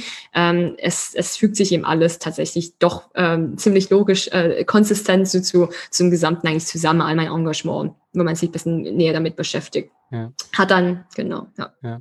Ähm, was, was hast du, also wir haben jetzt wirklich ähm, sehr interessant, also Politik äh, bist du reingegangen, hast ähm, selber eine Sozialunternehmung, die du jetzt nochmal aufsetzt, äh, mhm. also selber unternehmerisch tätig und ja, in, in der Unternehmensberatung, da haben wir jetzt gar nicht bis jetzt so reingeschaut. Was, äh, was nimmst du von dort mit äh, zu dem, was du jetzt ähm, machst? Ja, ja, tatsächlich auch sehr, sehr viel. Also was man klassischerweise in der Unternehmensberatung lernt, ist so Handwerkszeug. Also wir arbeiten tatsächlich sehr viel unter sehr viel Zeitdruck auch und müssen dann gleichzeitig einen sehr hohen Qualitätsstandard ähm, erbringen, ähm, weil, weil ja, wir arbeiten wirklich mit allen möglichen Kunden, also egal, jetzt Bundesministerien, DAX-Konzerne, Mittelständler, also in, dadurch, dass, ähm, also ich äh, war eben bei der Boston Consulting Group tätig, werde tatsächlich nächsten Montag mein PC abgeben, wir gerade mitten im Transit. Ähm, das ist äh, eine der weltweit größten Unternehmensberatungen, die decken also thematisch und von den Industrien her, von Kunden her alles ab und äh, sind auch sehr renommiert in dem, in dem Bereich. Und äh, entsprechend ähm, ist die Erwartung der Kunden, aber auch du an dich selbst sehr, sehr hoch. Ähm, es ist auch sehr, sehr schwierig, ähm, dort äh, überhaupt reinzukommen. Also wir haben eine Aufnahmequote tatsächlich von drei Prozent. Das heißt, der Druck kommt quasi auch von einem selbst im Business. Man sagt, oh, jetzt muss ich jetzt, wo ich die Chance habe, tatsächlich hier in so einem renommierten Unternehmen zu arbeiten, muss ich aber auch Leistung erbringen. Ähm, dieses psychologische Prinzip funktioniert auch ganz gut und alle äh, arbeiten so ein bisschen um die Wette manchmal. Ähm, was man aber da sehr, sehr viel lernt, ist, ähm, ja, unter Zeitdruck, wie organisierst du dich? Also wie gehst du zum einen allein mit, mit Druck um, mit Zeitdruck um? Und ich glaube, das ist super wichtig. Wie wirst du einfach resilient gegenüber Druck? Wie schaffst du natürlich auch, möglichst viel abzuarbeiten? Dadurch musst du dich gut organisieren. Du musst strukturiert an Sachen rangehen, äh, logisches Denken. Du lernst viele gute Tools kennen und PowerPoint, Excel etc. Äh, klingt jetzt nicht extrem spannend auf den ersten Blick, sind aber natürlich Sachen, die man, die man man auch braucht. Also jetzt auch für mein Projekt musst du einen Finanzplan natürlich aufsetzen. Du musst natürlich irgendwie ein Pitch-Deck aufsetzen, um Leute von deinem Projekt zu überzeugen. Und da kommen all diese, ähm, ja, diese Sachen natürlich ins Spiel. Oder wie wie trittst du gegenüber anderen Personen auf? Was man in der Unternehmensberatung auch ähm, sehr häufig und sehr schnell Kontakt hatte, ist zu relativ hochrangigen Managern, das, äh, aber das in sehr jungen Alter. Also wie trittst du auf gegenüber Personen, die formell einfach zehn Stufen über dir stehen? Wie kannst du da trotzdem selbstbewusst auftreten, überzeugend auftreten? Ähm, das sind alles Themen, die am Ende hier jetzt auch für das Sozialunternehmertum reinspielen, wobei ich hier natürlich auch gerade beim Letzteren auch aus der Politik schon einige Erfahrungen sammeln konnte. Und ähm, ja, davon werde ich auf jeden Fall äh, noch viel profitieren. Mhm. Merkst du da zum Beispiel jetzt, weil du jetzt gerade sagst, Ältere haben einen anderen Stand oder so, merkst du da auch kulturelle Unterschiede äh, jetzt vielleicht aus deinem Haushalt heraus? Also, mhm. ich habe schon mal gesagt, meine Frau ist Vietnamesin und äh, da ist der Umgang äh, mit älteren Generationen halt ein anderer als jetzt, äh, den ich in dem Haushalt, in dem ich aufgewachsen äh, bin. Und äh, wie bist du dann äh, da umgegangen? Weil du ja hier in der westlichen Welt jetzt äh, sozusagen dann irgendwo doch immer noch als Migrantin ja äh, aufgewachsen bist. Hm. Ja, das ist das äh, Interessante ist, dass ähm, meine Mama auch eine besondere Powerfrau ist und die da ein bisschen unkonventionell der Hinsicht unterwegs ist. Also sie hat ja auch mich immer als beste Freundin erzogen und gesagt, hey, du darfst immer, ne, dieses Speaking up, was tatsächlich auch in der Beratung aufgefordert ist, ähm, da wirst du auch gefördert, dass du immer deine Meinung irgendwie sagen kannst, ähm, auch die ähm, Idee oder die, die Ansicht der, der höher, in Anführungszeichen höherrangigen irgendwie herausfordern kannst, dass es gerne gehört wird. Das war tatsächlich bei uns zu Hause auch immer der Fall gewesen. Ähm, und das ist tatsächlich nicht ganz so konform mit der Gesamt, äh, gesamtchinesischen Kultur. Ähm, da kommt man tatsächlich eher daher, wahrscheinlich dann sehr ähnlich wird man, dass, dass ältere Menschen vor allem sehr, sehr viel Respekt zugezollt wird. Da gibt es eine relativ witzige Geschichte äh, von, von meinem Ex-Freund, der im Auslandssemester tatsächlich in China war und dann ähm, sich angestellt hat äh, bei einem Supermarkt äh, in, der in der Schlange und dann hatte sich eine ältere Dame vorgedrängelt. Und äh, er war dann, ähm, jetzt kann man sagen, naja, Vordränge ist natürlich auch keine schöne Sache, aber als ältere Dame hat man tatsächlich in China aber so ein hohes Ansehen, dass man das trotzdem ja nicht ansprechen würde und das so hinnehmen würde. Er hat aber natürlich aus der sehr westlichen Sicht gesagt, das ist einfach nicht rechtens. Ich war, ne, also hat sich eben auf, auf gleiche Ebene gesehen mit einer alten Frau. Du, ich stand hier zuerst, du kannst dich nicht vordrängeln, das macht man nicht. Und er hat dann das auch zum Ausdruck gebracht und äh, eben auch hier zu verstehen geben, dass das jetzt nicht, nicht in Ordnung ist und wurde wiederum als, äh, als, ähm, als Reaktion von allen Leuten in diesem Supermarkt ähm, sehr böse äh, kritisiert, wie er so mit einer alten Dame sprechen kann. und das ist, glaube ich, eine sehr witzige Geschichte, die zeigt ähm, ne, diesen, diesen Unterschied einfach, ähm, Respekt gegenüber Älteren auch, auch ganz gut äh, zeigt. Wobei China natürlich gerade, es ist immer super schwierig von China zu sprechen, so im Wandel ist in den letzten, letzten Jahren. Ich bin auch bei vielen Sachen überhaupt nicht up to date und das Land ändert sich. Sprichst du jetzt von Norden, Süden, Großstadt? Welche Gruppe sprichst du von Neureichen oder Akademikern, Leute auf, auf dem Land? Da gibt es natürlich auch immer viele Unterschiede. Also auch da ändert sich die Gesellschaft ähm, und man passt sich auch immer mehr dem Westlichen an. Aber wir zu Hause ähm, oder auch ich, ähm, ich bin selbst der Überzeugung, ich, also ich gehe im Umgang mit hochrangigen Managern genauso respektvoll um wie auch mit meiner Putzfrau. Also für mich gibt es da jetzt keine Unterschiede wirklich zwischen den Menschen. Ähm, was ähm, ich aber immer wieder merke, dass das ähm, so aber nicht, nicht ähm, alle Menschen empfinden. Also in Deutschland gibt es zwar nicht per se dieses um, unbedingt dieses mehr Respekt gegenüber älteren Menschen, aber durchaus finde ich äh, mehr Respekt gegen Leute, die einen so, so einen Titel oder irgendwie eine Position haben, eine höherrangige Position. Da haben doch die meisten sehr viel Respekt davor. Ich habe auch Respekt davor, aber es ist nicht so, dass ich sage, wow, das sind jetzt jetzt bessere Menschen, sondern ähm, für mich sind dann, haben sie zwar diese Position inne, aber eigentlich sind wir, sehe ich alle auf gleichwertig an, genau. Ja, schöne Geschichte, die das gut äh, auch zeigt. Und ja, da sieht man wieder die Kulturen. Und wenn man dann nämlich äh, da sind wir wieder bei dem Grundthema, was wir hatten, Migration. Wenn man dann eben in die Kultur reinkommt, dann weiß man gar nicht, ja, was, was ist denn okay? Was, was darf ich denn machen? Und äh, da ist dann genau so ein Kontaktpunkt, der sagt so, das ist okay und das, äh, ja, das machen wir hier ja. nicht so ähm, mhm. Unheimlich hilfreich. Ja, da hätte ich tatsächlich, weiß ich, du, du hast die Zeit im Blick, Georg. Ich hätte da tatsächlich noch eine andere, auch äh, witzige Geschichte, was, was ein kulturelles Missverständnis ist. Und, Gerne. und, und, und das zeigt eben auch, also, ähm, dass, warum es so wichtig ist, sich kennenzulernen und auszutauschen, weil das, das sind jetzt zum Beispiel jetzt gleich noch ein konkretes Beispiel. Aber manchmal sind es auch Sachen wie, wie trittst du zum Beispiel auf? Also deine Gestik und Mimik alleine vermittelt schon so viel. Also zum Beispiel in China oder äh, China sind ja Frauen gerne sehr, gerne sehr süß und ähm, versuchen sich, je jünger sie wirken, desto besser quasi. Da ist so das, das der Anspruch. Während in Deutschland, ne, sie sieht ja jedes 14-, 16-jährige Mädchen manchmal denkt so, wow, die sind irgendwie 26, weil sie sich relativ aufpeppen und gerne erwachsen wirken wollen. Und allein das kann schon auch beeinflussen, dass vielleicht ein Mädchen dann aus China kommt und da eher auf süß gepolt ist, hier als uncool wahrgenommen wird. Einfach allein durch diese, ohne dass sie überhaupt konkret was tun muss, einfach diese Ausstrahlung ähm, hier schon als nicht ansprechen gilt. Und das wird sich dann widerspiegeln, sowohl bei, bei Freundessuche wie Partnersuche, vielleicht auch bei der Jobbewerbung, dass man sagt, die, ne, die kann sich irgendwie gar nicht hinstellen und, und irgendwie mal selbstbewusst was, was, was von sich geben. Ähm, das sind so viele Details, diese kulturellen Details, ähm, die irgendwie, die einen jetzt nicht schlechter machen. Also im Kern sind die Menschen wiederum sehr ähnlich. Ich glaube, alle Menschen schätzen irgendwie Aufrichtigkeit, Ehrlichkeit, Loyalität. Aber an dieser Oberfläche, wie wirkt man? Was gilt als cool? Was gilt als akzeptiert? Ähm, das ist tatsächlich relativ unterschiedlich, sorgt aber auch gleich für Missverständnisse und Konflikte. Ein konkretes Beispiel ähm, von einer Freundin aus der ähm, Gruppenarbeit der Uni.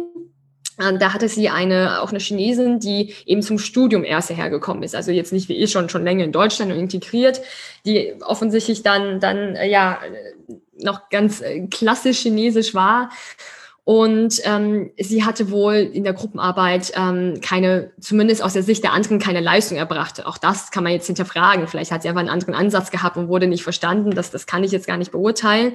Nur ist es so, dass dann die anderen Gruppenmitglieder also ähm, ihr das ziemlich offen im Gespräch gesagt haben, dass sie das nicht gut fanden, was sie gemacht haben. Und waren auch sehr, sehr ernst und ähm, ähm, waren sehr unzufrieden mit ihrer Arbeit. Und ähm, dann hat sie wohl da gelacht, also äh, gelacht im Sinne von nicht, nicht haha komplett aus, aber halt ganze gelächelt und, ähm, und genickt und gelächelt und genickt. Und meine Freundin hat dann gemeint so, hä, wie, wie, wie unverstehen von ihr, jetzt reden wir über, mit ihr über so ein ernstes Thema und kritisieren sie offen und sie nimmt uns gar nicht ernst und lacht dabei und hat unsere, und, äh, ne, hat uns gar nicht ernst genommen und war richtig sauer, wo ich dann gesagt habe, hm, ich glaube, du hast sie missverstanden, weil in China ist es ähm, so, dass man sagt, ähm, naja, also wenn Chinesen lachen, dann ist es auch nicht so schlimm. Also wenn Chinesen nicht mehr lachen, dann, dann haben wir ein richtiges Problem, dass sie sagen, ja, mein Lachen zeigt eigentlich aus, dass ich sage, ich stimme dir zu und dass es einem eher leid tut. Und ich möchte aber nicht, dass jetzt unser, dass unser Verhältnis irgendwie schlecht ist. Und deswegen lache ich noch, genau, und sage, okay, ja, ich verstehe, was ihr meint und, und bin bei dir.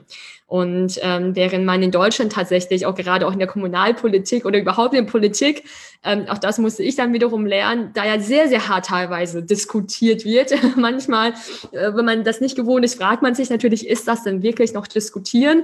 Da können sich Leute ja schon richtig angehen, verbal, können aber danach trotzdem wieder zusammen Bier trinken. Also auch, auch das sind äh, natürlich ähm, ja, Unterschiede kultureller Art, ähm, die man erst irgendwie lernen muss. Genau. Und glaube, das geht jeden, wenn er auch die Augen auffällt, äh, so. Also ich habe auch so eine kleine Geschichte. Ich habe, äh, als ich noch Chip-Entwickler war, hat, hatte ich auch einen Werkstudenten, ähm, der kam aus Indien. Hm. Und äh, dann habe ich dem was erklärt und der hat halt die ganze Zeit den Kopf geschüttelt, eben von rechts nach links. und ich habe dann immer, okay, der hat es immer noch nicht verstanden. So. Und dann habe ich es nochmal wiederholt. Mhm. Bis er mir das dann mal gesagt hat und mir das dann auch so klar wurde, ja, in Indien äh, ist halt das, äh, so wie wir Nein sagen, ist das halt eine mhm. Zustimmung äh, bei denen. Ne? Und ja. äh, der hat immer halt mir signalisiert, ja, okay, habe ich schon verstanden. Und im Endeffekt hat er mir dann irgendwann gesagt, sag mal, ähm, warum wiederholst du das eigentlich immer so oft? Und ich so, ja, weil du das doch noch nicht so äh, scheinbar. Na, ja, doch, ich stimme dir doch die ganze Zeit zu. Und dann ist das erst so klar geworden. Also man ja. musste wirklich dann darüber sprechen und das ansprechen, was, ja. äh, was da auch schief läuft. Ne? Total, ja. total. Und das ist jetzt irgendwas, was, sage ich mal, ein bisschen offensichtlicher Unterschied ist ähm, und weil man, weil es kul verschiedene Kulturen ist, was den meisten ein bisschen zugänglicher ist. Aber ehrlicherweise, auch wenn man natürlich jetzt nur in Deutschland bleibt, ähm, wenn man jetzt keine Ahnung, mit welchem Schwabe auf, auf einen, ähm, weiß ich nicht, einen Bayer trifft oder, oder äh, ne, irgendwo aus Norddeutschland, können da genauso auch solche Konflikte äh, entstehen. Oder sogar zwei Leute aus Schwaben, die einfach aus einer anderen Familie kommen und zu Hause irgendwas eher so gemacht wird oder so besprochen wird und bei der anderen Familie ist anders. Ähm, da, man muss echt dem Menschen einfach ein bisschen, bisschen auch mehr Zeit geben, nicht gleich Ur Urteile schaffen und sagen, oh ja, die Person habe ich in eine Schublade stecken, sondern tatsächlich das bisschen auf sich zukommen lassen. Das ist auch etwas, was ich mir für die Gesellschaft wünsche, dass man alle so ein bisschen gelassen auch in die Sache rangeht. Nicht einen Satz, den, den eine Person sagt, auch ganz klassischerweise im Bereich Integration, Rassismus ist die Frage, woher kommst du? Darf man sie stellen? Ist sie irgendwie rassistisch? Am Ende des Tages sage ich, wir, wir, dürfen uns da nicht anfangen, an diesen einzelnen Wörtern und Sätze aufzuhängen, sondern lass uns auch alle ein bisschen entspannter, toleranter durchs Leben gehen. In allen meisten Fällen ist diese Frage überhaupt nicht böse gemeint, auch wenn sie natürlich auch, ich verstehe auch, sie kann manchmal ein bisschen nerven, gerade für Leute, die komplett in Deutschland geboren sind und vielleicht hier das Land der Eltern gar nicht kennen und keinen Bezug zu haben, kann sie auch ein bisschen nervig sein. Aber ja, äh, es gibt ja keine, keine, keine perfekte Kommunikation und lasst uns da einfach, einfach miteinander nochmal sprechen und sagen, wie ist das gemeint und ich fühle mich unwohl bei und nochmal nachfragen und ähm, einfach mhm. toleranter sein. Ne? Ja.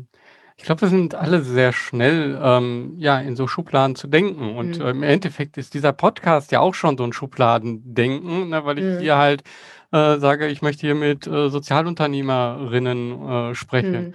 Ähm, aber ich glaube, das ist so ein schöner Übergang jetzt zu dem letzten Punkt, äh, wo du nämlich für mich auch noch mal aus dieser Schublade im Endeffekt, äh, rausgehst und wo ich dann gedacht Okay, das macht sie jetzt auch noch, nachdem sie schon diese ganzen unterschiedlichen Sachen macht. Mhm. Ähm, bist du jetzt auch noch äh, bei, ähm, ja, bei Germany, äh, ähm, ja, Miss Germany, Miss genau. Germany, genau, bei Miss Germany. Da gibt es ja unterschiedliche, jetzt war ich da ein bisschen verwirrt. Also bei Miss Germany mit äh, dabei. Ähm, und ja. da nochmal, vielleicht auch als Information hier, wir nehmen das Ganze jetzt Ende des Jahres 2020 auf und äh, wir wissen jetzt noch gar nicht, wie das da äh, weitergeht. Äh, du bist in einer Auswahl drin äh, unter den letzten 32, glaube ich. Ähm, und da wird es jetzt nochmal eine Auswahl geben und das Ganze, dieser Podcast wird aber erst äh, Anfang 2021 äh, ausgestrahlt. Von daher wissen wir jetzt gar nicht, wenn du jetzt gerade das hörst, Zuhörer und Hörerinnen, wie das jetzt gerade ist. Aber wie ist denn wie ist das gekommen? Also, das das passt ja gar nicht so in die Schublade jetzt rein. Wie wie es dazu? Ja, auch auf den ersten Blick passt das vielleicht, mag es vielleicht nicht reinpassen, aber Ja. eigentlich passt es auch wunderbar rein. Und, ähm, jeden, also ich muss sagen, also dass ich in diese verschiedenen Bereiche, also viele fragen mich, wie bist du zur Moderation gekommen, wie bist du zur Politik gekommen? Tatsächlich auch, ich, ich kann also viel wirklich einfach ähm, Glück, Unterstützung, externe Impulse, ähm, und, und zum gewissen Art glaube ich auch ein bisschen an Fügung im Leben. Also man soll, das heißt aber nicht, dass man sich jetzt auf die faule Haut legt und gar nichts mehr tut, aber das spielt irgendwie so beides so ein bisschen, ein bisschen zusammen. Und ähm, aber dadurch durch diese verschiedenen Einblicke in diese verschiedenen Bereiche, Politik, Wirtschaft, Moderation, Nance Miss Germany, Social Entrepreneurship, ähm, auch das hat ja auch sehr, sehr stark eben nochmal verstärkt, dass ich mich so gerne für den gesellschaftlichen Zusammenhang einsetzen möchte, weil ich eben gemerkt habe, dass es sehr wenige Menschen tatsächlich gibt, die so breit wie ich in verschiedenen Gesellschaftsgruppen unterwegs sind. Und es gegen aber gegenüber der an, den anderen Gruppen immer sehr viel Vorurteile auch gibt weil sie eben da wenig Kontaktpunkte haben. Und das eben, und diese Erfahrung wiederum sorgt ja dafür, dass ich sage, ich möchte da gern mehr vermitteln, auch nicht nur zwischen Kulturen, wo ich natürlich auch natürlicherweise einen Bezug zu habe, sondern auch zwischen Berufsgruppen, Gesellschaftsschichten, Generationen etc., weil ich da sehr, sehr breite Erfahrungen gemacht habe mit verschiedenen Gruppen. Ähm, und Miss Germany passt tatsächlich auch sehr gut in das Ganze rein, äh, weil es seit letztem Jahr ein neues Konzept gibt. Das ist ein Familienunternehmen, das dahinter steckt, die Familie Klemmer. Und jetzt hat vor, vor, ich weiß nicht, vor ein, zwei Jahren, also relativ frisch eben die dritte Generation, das Management übernommen. Der Max Klemmer, auch noch Anfang Mitte 20, extrem jung, hat gesagt, wir müssen unser Konzept ändern. Es kann nicht mehr dieser klassische Schönheitswettbewerb sein, wo Frauen in Bikinis über den Laufsteg sich präsentieren. Und vor allem nicht in Zeiten von MeToo und nicht in Zeiten wo, wo ne, Frauen auch, sage ich mal, durchaus bis an die Macht drängen. Es, es sind einfach jetzt andere Zeiten und ähm, hat gesagt, wir brauchen ein neues Konzept ähm, und ein neues Motto, Empowering Authentic Women ähm, soll es jetzt auch verstärkt um gesellschaftliche Themen tatsächlich gehen. Also auch jetzt in der Kohorte, nenne ich es jetzt einfach mal, die jetzt dabei sind, haben wir viele Doktoranden, wir haben Leute, die sich für Nachhaltigkeit engagieren, wir, habt, wir haben wirklich äh, super tolle Sportler dabei, wir haben Gründer dabei, ähm, ich natürlich, wie man mich dann einordnet, Social Entrepreneur im Pol politischen Bereich aktiv. Also wirklich Frauen, die ähm, Visionen haben, gesellschaftliche Themen haben, die sie gerne mit dieser Plattform vorantreiben möchten. Und ähm, deshalb passt das natürlich wunderbar. Und ich hoffe auch, dass ich ähm, ähm, dadurch mehr Personen auch für meine Idee der Society 5.0, wie ich das gerne nenne, so heißt, ich habe ja selbst auch einen Podcast, was Society 5.0 heißt, also quasi einfach die Gesellschaft der Zukunft mal mitgedacht, weitergedacht. Wie können, wie kann eine bessere Gesellschaft die Zukunft sein ähm, und was wir tun, da hinzukommen?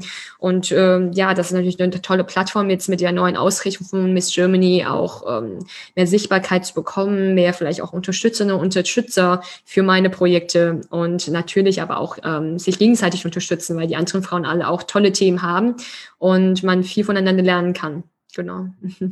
Ja, also ähm, Du, du zeigst hier gut, so diese scheinbaren Schubladen, die sind keine. Und was man hier dann auch wieder sieht, also du, du erreichst damit natürlich wieder auch andere Menschen. Mhm. Also genau das, was wir am Anfang so hatten, ähm, nicht die, die typischen Menschen, die man normal erreicht, sondern dadurch, dass man ähm, andere Wege geht, erreicht man eben auch andere Menschen. Und äh, ja, dadurch ähm, kann man auf andere Weise etwas bewirken. Und das finde ich äh, sehr interessant. Und, genau, und ähm, du hast gerade schon angesprochen, ähm, und nebenbei machst du auch noch einen Podcast. Also ich mache meinen ja auch nebenbei, aber ich Ja. weiß, dass es nicht so wenig Arbeit Arbeit. ist.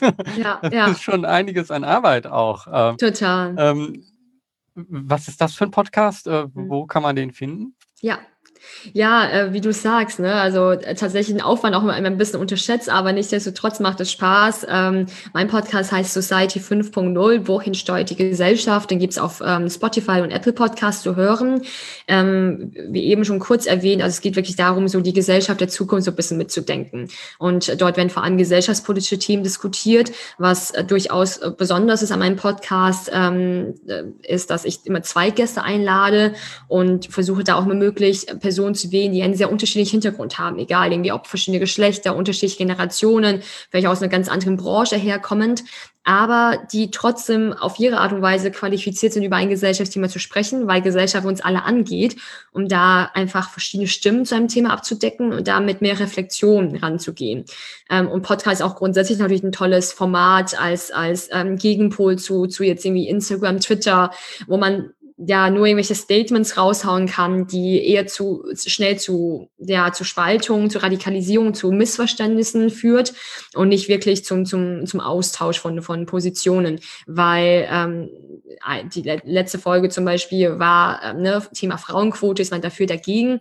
Und egal ob man dann sich am Ende knapp dafür dagegen oder ne, das, das Ergebnis bin ich dafür oder dagegen, sagt erstmal nicht so viel aus, weil auch wenn scheinbar eine Person dafür und eine dagegen ist, können sie hinten dran trotzdem sehr viele ähnliche Gedanken und auch sehr viele große Schnittmengen haben, wo sie sich einig sind. Und es können ganz einzelne einzelne Punkte sein, die dazu führen, dass sie am Ende sagen, naja, aber ich bin doch dann dafür oder dagegen eben.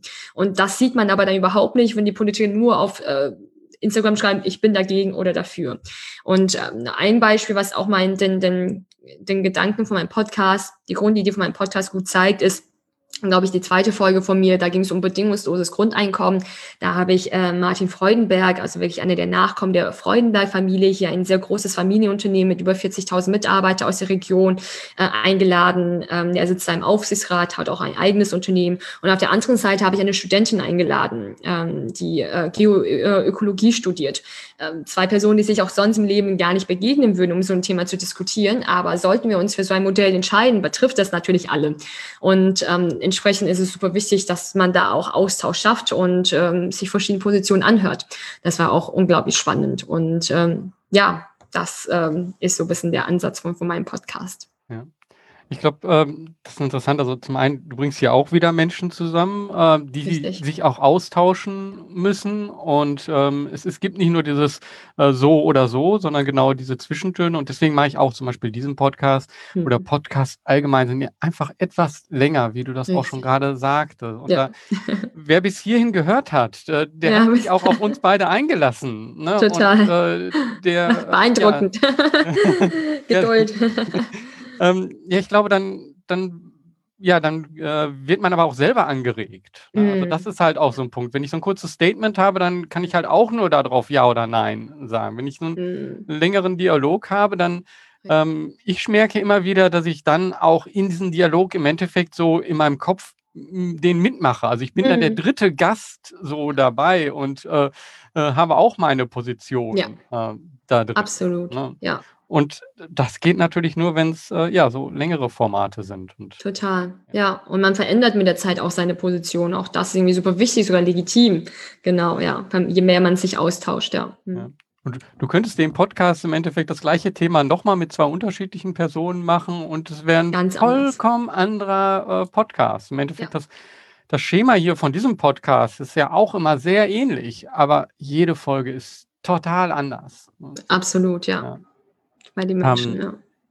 Das Ja, also ich muss sagen, ähm, so wir haben jetzt wirklich unheimlich viel gesehen, was du alles schon machst, ähm, Mhm. was du jetzt gerade ähm, ähm, oder ja, was du bis hierhin gemacht hast. Und jetzt würde ich noch einmal kurz so in die Gegenwart jetzt gerade kommen, wo du ja nämlich gerade schon gesagt hast, so, okay, du legst jetzt deinen Job hin und Mhm. äh, möchtest ähm, äh, jetzt was anderes machen. Äh, da bin ich nochmal gespannt drauf.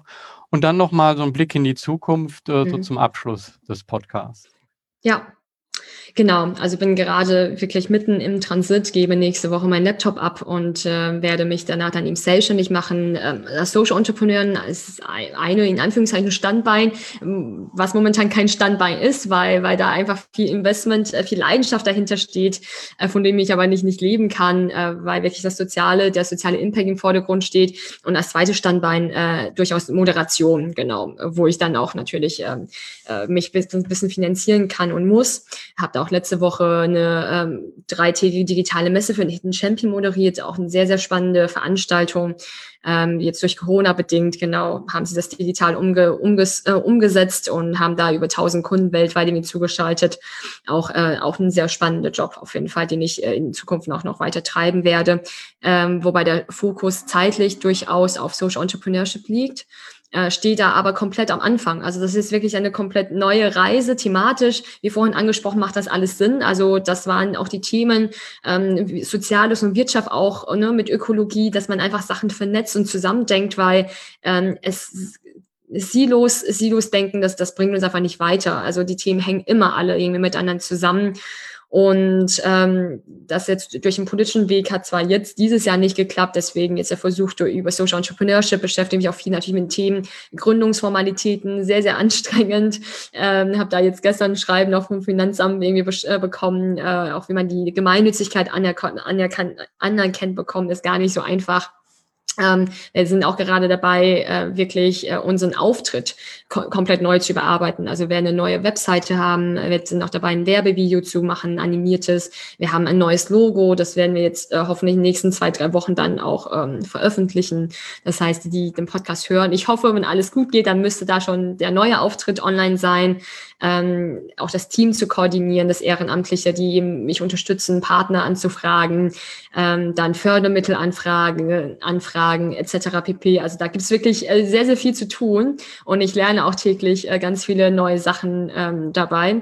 Und äh, ja, das heißt, das ist so momentan mein Alltag. Das sind die Themen, die mich äh, momentan beschäftigen. Und ähm, jetzt Blick in die Zukunft ist natürlich auch die Frage, wie weit schaut man in die Zukunft? Ähm, fällt mir momentan tatsächlich ein bisschen schwer, weil diese Projekte, weil ich äh, hoffe und ähm, bin stand jetzt auch sehr optimistisch, dass das Thema Social Entrepreneurship ähm, sich, sich auch gut etablieren lässt ähm, und umsetzen lässt, ähm, werde das auf mir mal jetzt mal für, für eine Zeit irgendwie auch, auch dranbleiben und ähm, aber wie das Ganze tatsächlich weitergeht, ähm, ich habe doch viele Ideen, also auch eine Promotion in diesem Bereich könnte ich mir gut vorstellen. Ähm, ich habe auch Ideen gerade zu Thema Integration, vielleicht auch mal ein Buch zu schreiben, mal einen Film zu drehen, wo man auf, wo man auf humorvolle Art und Weise vielleicht auch mit diesen Themen spielt, um da Menschen zu erreichen. Also an Idee mangelt es nicht. Und ähm, ich möchte da tatsächlich jetzt gar nicht mehr so viel planen, auch aus meiner eigenen Lebenserfahrung heraus. Meine Planungen bisher sind alle nie aufgegangen. Also wenn es, wie gesagt, nach meinem Plan ging, wäre ich jetzt irgendwie verheiratet, hätte vielleicht drei Kinder, wäre Lehrerin. Ähm, der, Plan komplett verfehlt. Deswegen äh, plane ich jetzt nicht mehr, sondern schaue einfach Schritt für Schritt. Ähm, denn zu viel planen, ähm, ja, das, das äh, am Ende kommt es einfach, wie es kommt. Ja. Ähm, ich würde jemand anders auch jetzt sagen, so, ja, nehm dir nicht zu viel vor, aber bei dir möchte ich das jetzt äh, fast schon sagen, so, nee, mach das ruhig so weiter. Also du scheinst ja von diesen so viel unterschiedlichen Sachen eben genau diesen Antrieb äh, Richtig. äh, Ja. zu bekommen. Und Ja. ähm, ja, das, äh, ja, Menschen sind unterschiedlich. Wenn du so Hm. nochmal so, ähm, gibt es vielleicht eine, so, so, so zum Abschluss, gibt es so eine Geschichte, wo du sagst, so, äh, alles das, was ich hier so mache und das, was ich äh, ähm, mache, ähm, der, das hat mir zum Beispiel gezeigt, dass es, ich auf dem richtigen Weg bin, dass ich das Hm. gerne mache, was ich mache. Ich glaube, dass das auf eine Geschichte runterzubrechen, hm, So, ist so einen wahrscheinlich Moment meine ich sozusagen. Also gab es so einen Moment, wo du das äh, sagtest, so, hm, also das war äh, auch ein schöner Moment einfach. Hm. Tatsächlich hätte ich eher ein negatives Beispiel, was mir gezeigt hat, dass wie viel es noch zu tun gibt. Auch, auch durchaus mit der Miss Germany-Wahl verbunden. Ein relativ aktuelles Beispiel ähm, wurde tatsächlich auch mir die, äh, die Qualifikation für diesen Wettbewerb abgesprochen. Das Verrückte dabei war, dass es kein Deutscher war, also sage ich mal kein äh, jetzt kulturell ne, äh, Deutscher war, sondern auch eine Person selbst mit Migrationshintergrund.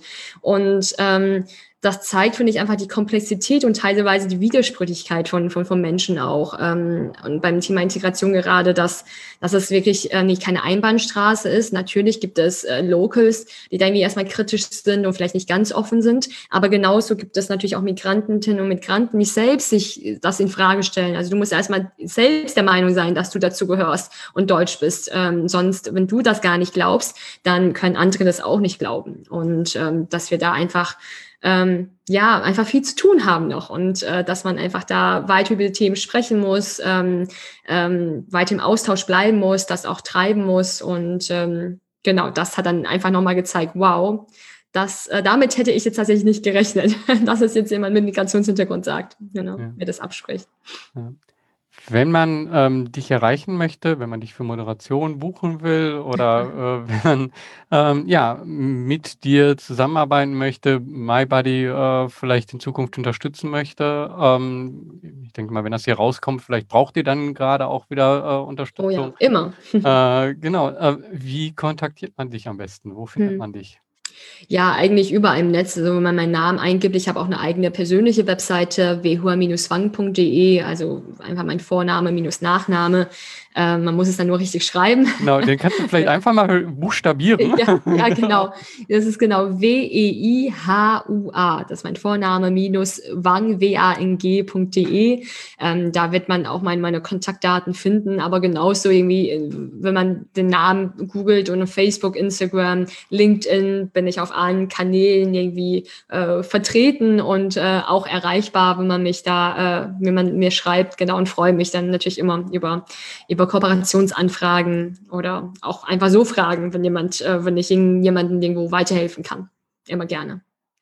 Ja, also ähm, danke für den Einblick. Danke, dass du dir hier die Zeit genommen hast. Ähm, und ja, ich finde einfach, äh, es ist spannend, ähm, was du alles machst und bin gespannt, äh, ob wir vielleicht nochmal in äh, drei oder vier Jahren uns nochmal sprechen und mhm. was dann alles daraus geworden ja. ist. Ne? äh, oder ob ich, ich dann noch spannend. den Podcast weitermache oder ja. nicht. Ne? Also, Let's see. genau. Ähm, also danke. Ähm, danke dir, Georg. schöner Einblick. Vielen Dank, Georg, für die Einladung. Hat mir sehr viel Spaß gemacht und ich hoffe, dass du natürlich in drei, vier Jahren einen Podcast noch hast. Dankeschön. An dieser Stelle nochmal danke, Wai Hua, für dieses Gespräch. Ähm, danke für den Einblick und danke, dass du ähm, ja diese unterschiedlichen Dinge sichtbar gemacht hast. Ich möchte hier nochmal für mich so zusammenfassen, was ich hier von diesem Gespräch mitnehme. Als erstes sehe ich ganz klar, es ist gut, unterschiedliche Dinge zu tun.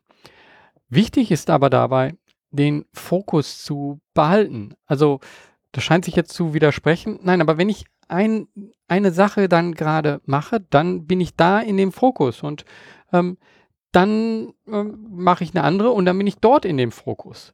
Ähm, das heißt also, nicht zu sehr alles ineinander verschwimmen zu lassen. Ähm, und du wirst natürlich dabei einen Druck spüren, weil in dem Moment, wo du das eine machst, gerade, dann liegt das andere da. Und äh, da wirst du dich dann vielleicht auch erst am nächsten Tag oder so drum kümmern.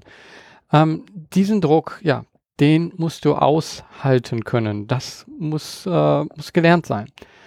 Aber dieses, ähm, diese unterschiedlichen Dinge zu tun, und das wäre dann schon der zweite Punkt, ähm, das ist sehr hilfreich, weil es hilft dir herauszufinden, was ist es, was alles das, was du gerne machst, verbindest.